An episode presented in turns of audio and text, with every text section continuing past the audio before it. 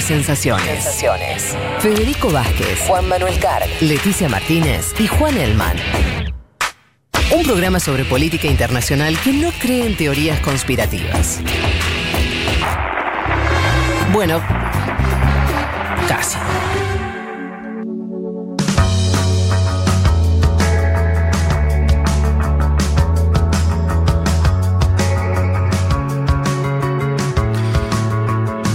Muchos oyentes nos consultaban si íbamos a hablar de lo que sucedía en la coyuntura peruana, eh, que se dio a conocer en, los últimos días, eh, de la posible destitución del actual presidente Martín Vizcarra. Eh, y bueno, nosotros estamos interesados en traerles información al respecto, pero nos parecía también que era interesante ir un poco más allá y analizar eh, de forma más profunda lo que está ocurriendo con la política peruana por algo que decíamos en la apertura de este programa, porque Perú es un país donde hay una estabil- inestabilidad política relevante en los últimos tiempos, presidente, varias destituciones de presidentes, presidentes que terminan mal en general su mandato eh, y demás. Y para hablar de, todo eso, estamos eh, en comunicación con Anaí Durán. Ella es coordinadora de Relaciones Internacionales del Movimiento Nuevo Perú y socióloga. Eh, Analí, ¿qué tal? Te saluda Federico Vázquez desde Buenos Aires. ¿Estás ahí, Anaí? Buenos días, ¿cómo están? ¿Qué tal? Em, Sí, buenos días. Sí, bueno, viste que a veces eh, hay un poco de delay eh, en, en las comunicaciones, pero te escuchamos claro. Em, bueno, si te parece, eh, te pido que nos cuentes, dado la- lo caliente de la coyuntura política, en qué situación está, si vos tuvieras que resumirle muy brevemente a una audiencia no peruana, si tuvieras que resumirle muy brevemente por qué el presidente actual está en la cuerda floja, ¿cómo nos contarías el escenario? Bueno, a ver, yo creo que hay una explicación de corto plazo y una un poquito más profunda, ¿no? La primera tiene que ver con este intento de vacancia presidencial que intentó el Congreso el día viernes, ¿no? Además, en medio de una tragedia nacional que estamos viviendo aquí, pero es el país más impactado, creo que en el mundo, por la pandemia del coronavirus, ¿no? Seguimos en emergencia nacional, eh, casi 60 mil muertos, una crisis económica tremenda. Y en medio de este escenario, el viernes el Congreso presenta una demanda eh, de vacancia al presidente de la República eh, por supuestos malos manejos en la contratación de un asesor presidencial. ¿no? Se revelaron unos audios donde se oye al presidente negociando con su secretaria distintas versiones para encubrir esta contratación irregular. ¿no? Muy rápidamente, pasándose por muchos procedimientos, se organiza esta moción de vacancia, se lleva al Pleno, se vota y se aprueba, no una vacancia inmediata, porque hubieran necesitado una mayoría calificada, pero sí iniciar este proceso de vacancia por juicio político, ¿no? Y se cita a Vizcarra para el día 18 de septiembre a las 10 de la mañana a, a dar su declaración, ¿no? Entonces, ese es como el, el resumen de corto plazo, ¿no? O sea, muy, muy puntualmente pasó eso. De pronto, una investigación por contratación de asesores irregulares termina en un intento de vacancia presidencial. Sí, desde el acá, presidente Vizcarra da... desde acá. Nailo, desde, de- desde acá a la distancia, lo que, no- lo que nos parecía, nosotros que seguimos la política internacional, seguimos eh, también la, la propia peruana, es que el hecho, si, puede, si bien puede ser irregular, incluso los montos, lo que se hablaba de esa contratación y demás, eh, parecía como exagerado por eso pedir la salida de un presidente, ¿no? Exacto, y esto lleva a la otra explicación que es más profunda, ¿no? Y que tiene que ver con la crisis de régimen que ya vive el Perú desde más con más claridad desde el 2018 con la renuncia de PPK, ¿no? Cuando. Kuczynski renuncia, además envuelto en este escándalo de corrupción de la Bajato que ha llevado a la cárcel a Keiko Fujimori, a Ollanta Humala, que terminó en el suicidio de Alan García, ¿no? Cuando estalla todo este escándalo de corrupción que revela ahí lo, lo podrido de la política peruana, ¿no? Que ocupa el Congreso para sus intereses, que ocupa el Poder Judicial, eh, se salva la situación, el establishment, eh, poniendo a Vizcarra de vicepresidente, una figura débil, sin bancada, ¿no? Eh, que, no pudo gobernar con ese Congreso, tuvo que disolver el anterior Congreso dominado por las mafias del Fujimorismo, convocó a un nuevo Congreso complementario, para, que es el que está ahora en funciones, solamente por un año, hasta el 28 de julio del año siguiente, Y eh, pues hemos visto que este Congreso repite los vicios del anterior, ¿no? Hay ahí una serie de intereses más bien subalternos, privados, que tienen que ver con denuncias, con financiamientos públicos y con el juego electoral que se abre para el otro año, porque aquí ya las elecciones están convocadas para el 11 de abril del 2021, ¿no? Hay un proceso electoral en curso, hay normas que debe aprobar el Congreso y respaldar el Ejecutivo, y pues todo indica que esto es parte de lo que ha estado eh, en disputa y que ha llevado a acelerar esta vacancia por parte de este sector del Congreso. Ahora, el pedido de vacancia se ha ido desinflando porque luego trascendió que el Congreso había estado negociando con mandos militares o tocándoles la puerta, ¿no? Y ya se vio ahí pues un filo mm, golpista, digamos, ¿no? Entonces, eh, es probable que no proceda la vacancia, que se vaya cayendo el apoyo que tuvo inicialmente del mismo Congreso, pero ya queda un presidente también bastante debilitado, ¿no? Sí, más. Hola Anaí, te saluda Juan Manuel Car, ¿cómo estás? Hola Juan Manuel, ¿qué tal? Bien, a, ver, ¿a qué atribuís vos el desenlace trágico de los presidentes en Perú en los últimos años? ¿Cuánto tiene que ver con un sistema político muy peculiar? A ver, para, lo charlábamos un poco en broma con vos el otro día eh, por Telegram, que debe ser hoy el trabajo más insalubre de este planeta. Terminan presos, muertos o exiliados. Hablo de Fujimori, de Toledo, Alan García, Ollanta Humala, PPK. Da la sensación de que esto viene de larga data, que no se puede modificar con el paso del tiempo. ¿Qué, es lo que está pasando? ¿Cuál es el análisis eh, concreto en torno a este sistema político muy peculiar? ¿Y por qué ustedes proponen además una constituyente.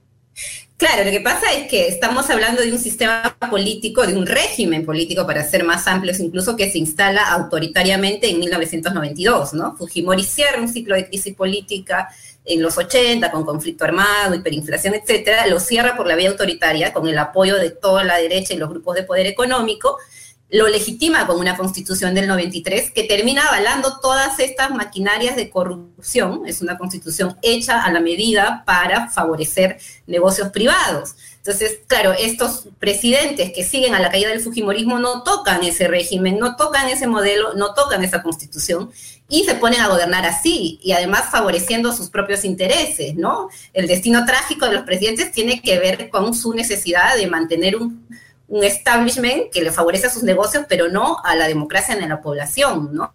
Y claro, cuando, cuando estalla lo del abajato por delaciones en Brasil, es que se ven eh, al descubierto todo este entramado de, corrupción mucho más visiblemente, ¿no? Entonces creo que eh, el 2018, cuando renuncia PPK y varios grupos, entre ellos el Nuevo Perú, dijimos, es el momento de convocar a nuevas elecciones generales y avanzar un proceso constituyente para justamente cerrar este, este ciclo con esa constitución que promulgó Fujimori autoritariamente y eh, poder abrir un nuevo ciclo en la política peruana que está tan descompuesta y corroída por, por mafias, por sectores y bancadas individuales, pero bueno, ahí en ese momento el establishment en vigencia optó por reemplazar a PPK por Vizcarra rápidamente y creyó que iba a poder gestionar así la cosa hasta las elecciones del 2021.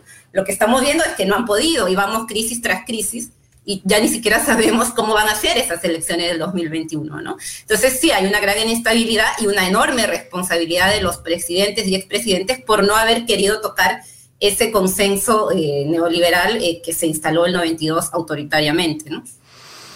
Anaí, Ay, perdón. Eh, Leticia Martínez te saluda, ¿cómo estás?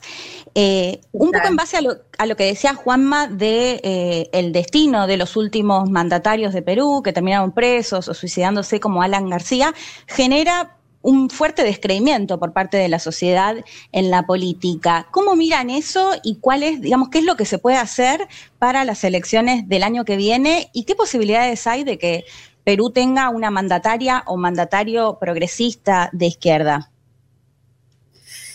Sí, yo creo que esto es un poco complejo, ¿no? Efectivamente, la, posibilidad es que se, que se van configurando hacia un gobierno progresista. Eh, ¿Qué salida finalmente va a tener esta crisis, no? Yo creo que es ahí donde, donde está un poco la, la, solución, o sea, cómo avanzar hacia un proceso que sea justamente más progresista y creo que también tiene que ver con la falta de movilización popular, ¿no? La sociedad peruana fue muy golpeada durante el conflicto armado interno, estas crisis políticas, una crisis política sin calle o con muy poca calle, ¿no? Sin movilización, ni siquiera, ahora bueno, por la pandemia, pero tampoco hubo movilización popular masiva antes, digamos, a diferencia de Chile, donde hubo un estallido destituyente, ¿no? Aquí ha sido una crisis política un poco más institucional, donde cuesta a las fuerzas de izquierda y progresista también eh, movilizar, comprometer a, la ciudadanía que está harta de la clase política, que tiene una desafección frente a la política tremenda, que termina viendo que todo es lo mismo, pues audio de corrupción, de negociados, etcétera, ¿no? Entonces creo que ahí hay una responsabilidad tremenda de eh, las opciones que, como el Nuevo Perú, por ejemplo, queremos eh, disputar el poder y el gobierno para poder devolver a la política esta esencia de transformación social, de bien común, ¿no? Más en el momento, como decía al comienzo, de, tragedia que estamos, que estamos viviendo, ¿no? Estamos conversando con... Ah, perdón, querías terminar, sí. No, digo, no cerraría la posibilidad de que tengan las izquierdas y, los progresismos un rol protagónico el 2021, pero creo que tal como está el escenario, eh, hay un fuerte trabajo que hacer, ¿no? Y lidiando incluso con estos poderes medios corruptos, mafiosos que están enquistados en las instituciones. Estamos hablando con Anaí Durán, eh, ella es eh, encargada de Relaciones Internacionales del Nuevo Perú, parte de eh, la fuerza, una de las fuerzas políticas de izquierda más importantes de ese país. Y te llevarían ahí a que nos cuentes, lo dijiste al pasar, estuvimos hablando de la estación política, la estación del presidente Vizcarra respecto a, esa posible vacancia eh, del Congreso. Veremos, por lo que nos contás, sobre el final de la semana, jueves, si entendí bien, se estaría dando una nueva votación en el Congreso, una posible explicación del presidente. Veremos cómo eh, transita esta crisis política y nos señalabas algo que para mí lo subrayo porque me parece relevante también para entender. Eh, las crisis que está teniendo Perú, que son crisis sin tanta calle, sin tanta participación del, de del ciudadano común, crisis más por arriba del sistema político, al menos por ahora. Lo que te, lo que te decía que hayas dicho al pasar y quiero que, cierres y, y, terminar el reportaje con eso, de la situación respecto a la pandemia, donde vos decías que el Perú estuvo particularmente golpeado, hablabas de una cantidad de muertos muy elevada, eh, que nos expliques un poco cómo está ahora la situación respecto a eso, cómo están llevando desde Perú eh, esa, mm, algo que nos afecta a todos, que es eh, el, coronavirus. Pues aquí la situación sigue todavía trágica, ¿no? Y esa es un poco parte de la indignación de la gente con esta escena política de la última semana. O sea, mientras la población sigue muriendo, sigue enfermándose, pues el Congreso y el gobierno entrampado en estas disputas, ¿no? Aquí el, impacto de la pandemia ha sido tremendo, ¿no? como decía, la cifra extraoficial que ya se maneja el mismo ministerio son más de 60 mil muertos en cinco meses, ¿no? Eh, y eso se explica por, por el abandono absoluto del sector salud en, en, todos estos años de gobiernos neoliberales. Creo que la incapacidad de producir oxígeno medicinal, el negocio de las clínicas privadas, una serie de factores que terminaron pues impactando y develando la, desprotección social de la gente, ¿no? Y el otro gran factor, la informalidad, ¿no? Una población 70% informal le era imposible, pues, garantizar cuarentenas y todas estas cosas de quedarte en tu casa, ¿no? y eh, la decisión del gobierno de Vizcarra, además, de no dar un ingreso universal, de no salir del formato de focalización, mm. que también lo ha terminado alejando bastante de la aceptación ciudadana que tenía, ¿no? Entonces, una serie de elementos que terminan haciendo que como decía, ¿no? Las cifras lo dicen, el Perú es el país con mayor letalidad por coronavirus en el mundo y esto se siente en el ánimo de las personas. Eh, y Anaí, en el caso tuyo, eh, te, mando las condolencias del caso que perdiste a tu padre por, esta eh, pandemia y escribiste algo muy, muy sentido que circuló mucho. Eh, me gustaría leer un fragmentito y si querés agregar algo. dijiste, no saldremos mejores como sociedad si normalizamos y aceptamos la desprotección social, la inoperancia del Estado, la imposición del mercado sobre la vida. Pues sí, yo creo que a estas alturas ya no hay una familia en Perú que no haya perdido a alguien, ¿no? Lamentablemente a mí también me tocó, a mi familia le tocó.